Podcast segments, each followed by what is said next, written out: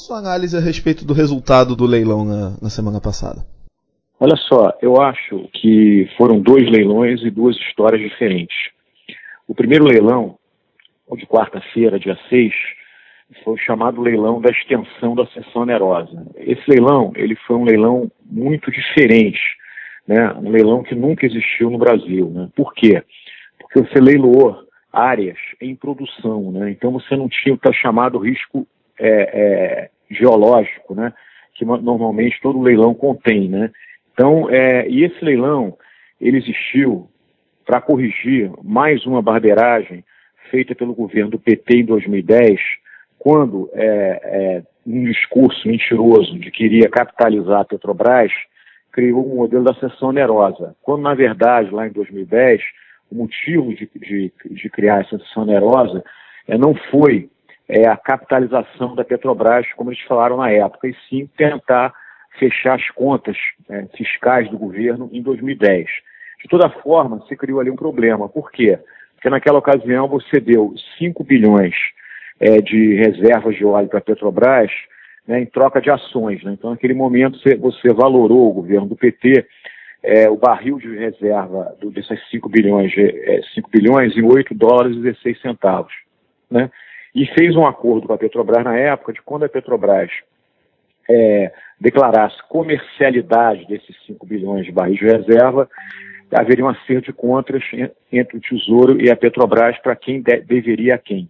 Isso demorou muito. A Petrobras, em 2014, declarou comercialidade dessa, desses 5 bilhões, e não só 5 bilhões. Na realidade, a Petrobras, quando foi atrás dos 5 bilhões de barris, cobriu 15 bilhões. Né? E isso demorou muito para ter um acerto né, é, de quem devia a quem, porque o contrato, como tudo que o PT fez, estava muito mal feito né, e levava a dúvidas se a Petrobras era credora ou devedora. Aí, esse ano, 2019, chegou à conclusão que a Petrobras é, tinha um valor a receber é, de 9 bilhões de, de, dólares, o equivalente aí a 34 bilhões de reais. E se pôde realizar esse leilão, então, é, da extensão de sessão onerosa. Então, na realidade, esse leilão foi para é, corrigir esse monstrinho criado pelo PT. Então, era um leilão que, que não, não, a gente sabia que não ia atrair a, as grandes investimentos, as, perdão, as grandes empresas internacionais, por quê? porque era uma área que a Petrobras já estava produzindo. Né? Então, você é, é, vender área em produção para outras empresas é sempre uma coisa mais complicada. Né? Então, você, tinha, você teve aí três aspectos nesse leilão da, da extensão de situação onerosa que afastou as grandes empresas de petróleo. O primeiro foi um bônus muito elevado, né? Então, um bônus de 106,5 bilhões de reais foi um bônus elevado demais para essas empresas estrangeiras principalmente as grandes, né, que têm uma grande disciplina de capital. Né? Então, isso foi a primeira barreira à entrada criada para a entrada delas. A Petrobras não. A Petrobras tinha recebido os 34 bilhões de, de, é, de reais e ela usou esse dinheiro todo para pagar o tal do bônus de assinatura e ficar com dois campos muito importantes, né? que, é o, que foi Búzios e, e, e, Itapu. Principalmente Búzios. Búzios hoje, você tem uma ideia, já está produzindo 600 mil barris de óleo equivalente por dia. É, é, a sétima reserva de campos de petróleo do mundo, né? Então é um ativo de classe mundial. Né? E a Petrobras, quer dizer, tinha todo interesse de ficar com isso, porque a empresa de petróleo, ela vale pelo que ela produz, pelas reservas que ela tem. Né? Então, o segundo motivo que também afastou as empresas internacionais foi que, como a Petrobras já está produzindo nesses campos, quem comprasse essas áreas com a Petrobras teria que ressarcir a Petrobras dos investimentos que ela já realizou. E aí se falava aí no mercado que esses ressarcimentos poderiam variar de 35 bilhões de reais a 120 bilhões de reais. Então isso também causou um medo das empresas entrarem, porque o risco era muito grande, né? É, e por fim também, quer dizer, você teve também aí uma certa, é, esse ano, overdose de leilões, né? Tanto que no dia seguinte, esse leilão teve outro leilão da partilha. Então, na minha opinião, esse leilão do dia 6, do, da chamada extensão da Ascensão Nerosa, acabou sendo um leilão de sucesso, por quê? Porque o governo recolheu 70 bilhões de, reais, era para ser 106, foi 70, mas vamos combinar que 70 bilhões é um número gigantesco, você não pode falar em fracasso, 70 bilhões. Essa história de falar que o leilão foi chapa branca, eu discordo, porque porque se a Petrobras, se fosse chapa branca, a Petrobras tinha comprado as quatro áreas e pago 106 bilhões. E por fim, esse leilão deixou claro que o projeto do governo Bolsonaro para a Petrobras é um projeto de transformar a empresa é, numa, no, é, concentrar né, a empresa como produtora de óleo e gás no pré-sal, né? E vender outros ativos que ela está vendendo, refinarias, vendeu a BR, é, transportadoras de gás, quer vender termoelétricas e vender até outros campos de petróleo. Então, na minha opinião, quer dizer, é, é o, o, resultado desse leilão era o que eu esperava, tá certo? E, e, o, e o, mais importante, né, para terminar a análise desse leilão, é que ele corrigiu, como, como, a gente falou no começo, dizer, uma barberagem que o PT fez em 2010 ao criar a sucessão onerosa. Agora vamos para o segundo modelo, perdão, o segundo leilão. O, o leilão do dia 7 foi um leilão já dentro do, do, do, tradicional modelo da partilha, que até então, desde o início do governo Temer, tinha sido sucesso. E por que, que, esse, por que, que esse leilão do dia 7 de novembro não foi sucesso? Aí, basicamente, eu tiraria três pontos. Primeiro, é calibragem do bônus de assinatura e do lucro óleo. Botaram um, um lucro óleo e um bônus de assinatura muito elevado. Por quê? Porque, da mesma forma que no leilão do dia anterior, o governo queria resolver um problema fiscal através de leilão de petróleo. Então ele pesou a mão demais é, na, no, no bônus de assinatura e no lucro óleo. O segundo ponto, aí repete um pouco do, do, do, do leilão anterior. Overdose de leilão. Um leilão dia 6, outro dia 7 é muito. Isso foi feito outra vez, porque a lógica era resolver um problema fiscal brasileiro. E o terceiro ponto, é que no dia anterior, quando acabou o leilão da extensão da sessão onerosa, o, o presidente da ANP, o ministro da Energia, eles foram para a imprensa falar que uma das razões que eles achavam que o leilão não tinha atingido o bônus de 106,5 bilhões de reais era o fato do modelo ser partilha, e que o modelo da partilha não faria mais sentido no Brasil, né? Então, quando eles falaram isso, de certa maneira, eles acabaram com o leilão no dia seguinte. Por quê? o leilão do dia seguinte era um leilão de partilha. Né? Então, o que, que as empresas é, é, pensaram? Bom, se o governo está falando que o leilão de partilha é ruim, que eles querem mudar isso para ano que vem, então vamos esperar a nova regra do jogo. Vamos esperar o novo modelo que vai ter ano que vem e não vão participar desse leilão. Né? Eu acho realmente que o modelo da partilha não é o ideal para o Brasil.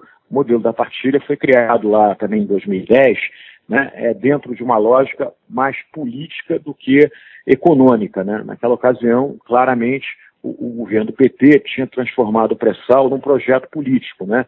Na realidade, o Lula, naquela ocasião, ele achava que com o pré-sal o PT se manteria no poder pelos próximos 100 anos, como acontece nos países do Oriente Médio, como está acontecendo até hoje na Venezuela. Então, na realidade, o Lula queria que o, petróleo do Brasil tivesse uma influência é, política na política e na economia, como ele tem na Venezuela e nesses países do Oriente Médio. Né? Então, é, é, esse modelo realmente, ele, ele, ele, ele, na minha opinião, ele não atrai investimento. E pior, ele ainda criou uma estatal nova, né, a tal da PPSA, que recebe esse lucro óleo. Então, eu sou favorável a acabar com o modelo da partilha. Né?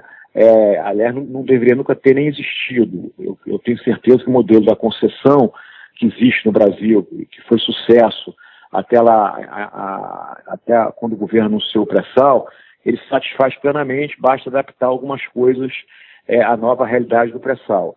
Mas o receio que eu tenho também agora é o seguinte: você está discutindo já no Congresso Nacional um projeto do, do senador Serra que ele melhora o regime da partilha, mais uma vez, ele já tinha feito um anteriormente, quando acabou com os 30% é, da Petrobras é, no pré-sal e monopólio da operação, e agora está propondo o fim da preferência da Petrobras, que ela tem essa, essa excrescência ainda na, no leilão da, no modelo da partilha brasileiro, e está propondo também que o Conselho Nacional de Política Energética, o CNPE, quando realizar é, leilões de pré-sal, ele escolha entre, ele possa escolher se vai usar o modelo da concessão ou o modelo da partilha.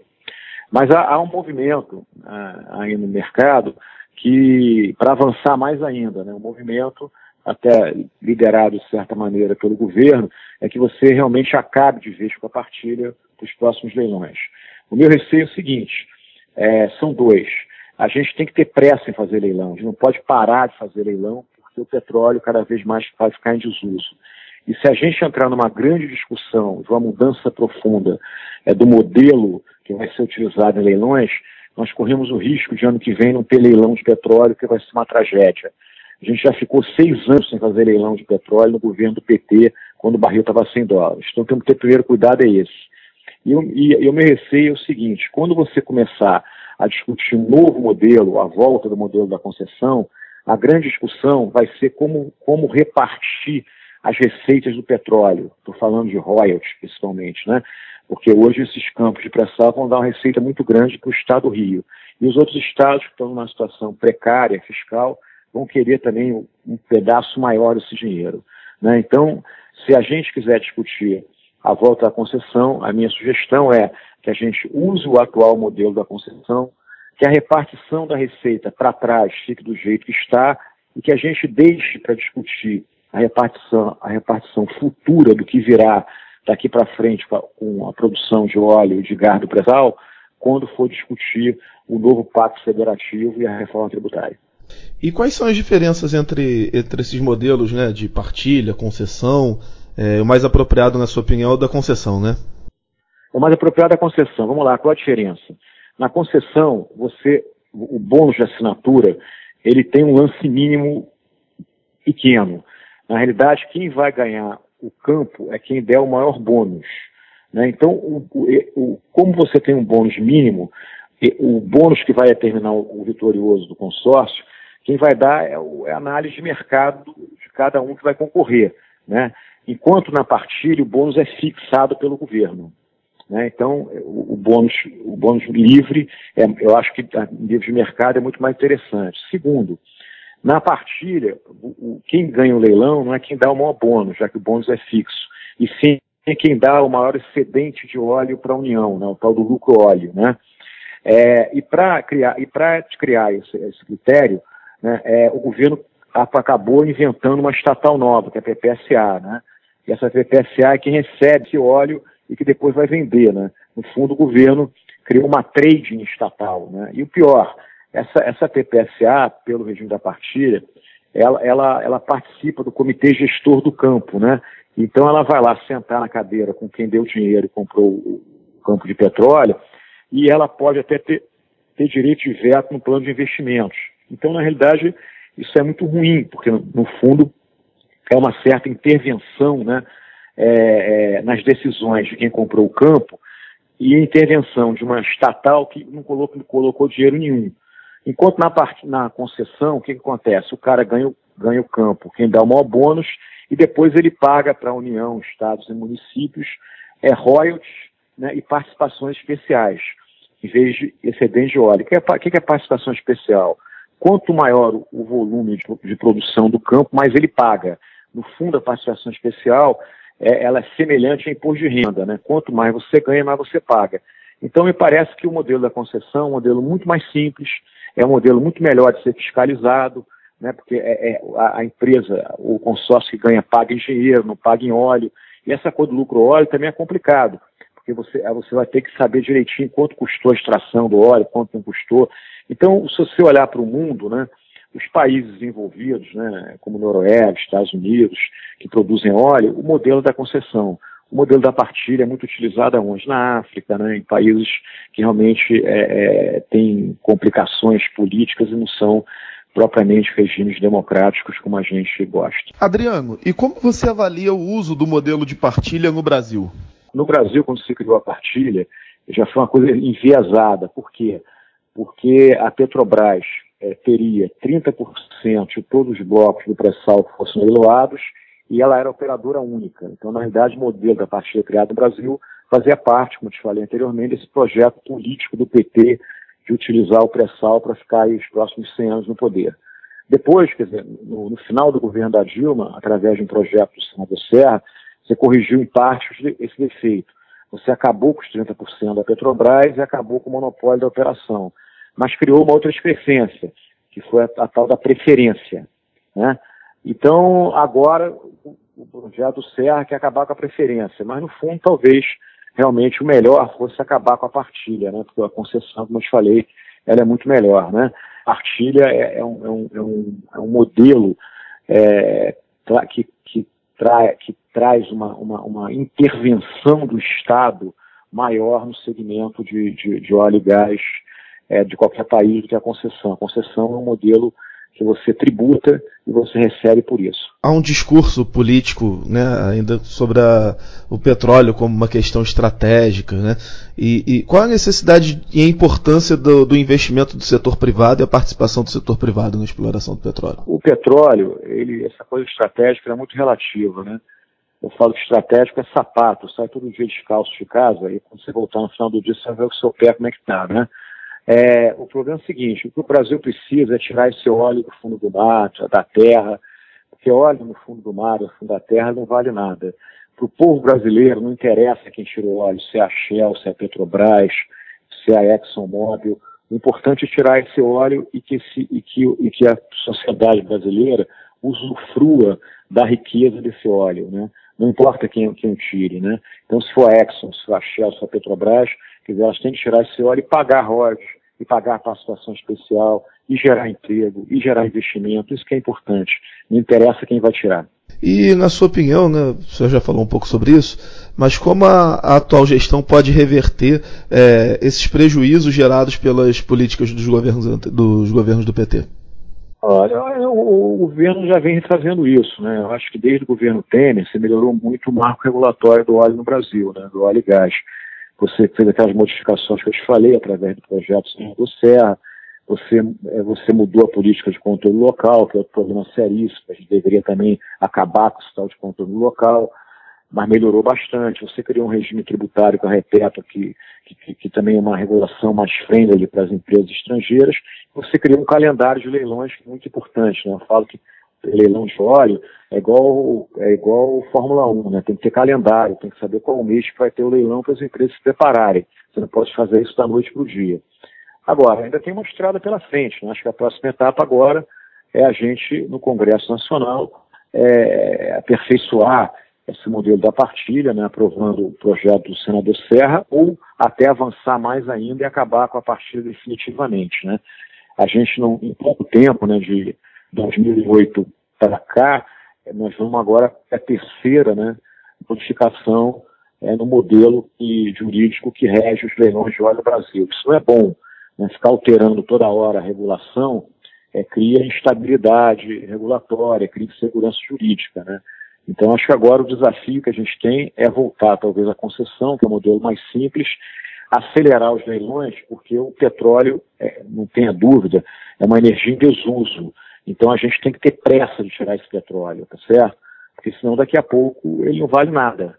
Né? E, e aí a gente perdeu uma oportunidade de beneficiar a sociedade brasileira com essa riqueza aí que a natureza deu para o Brasil.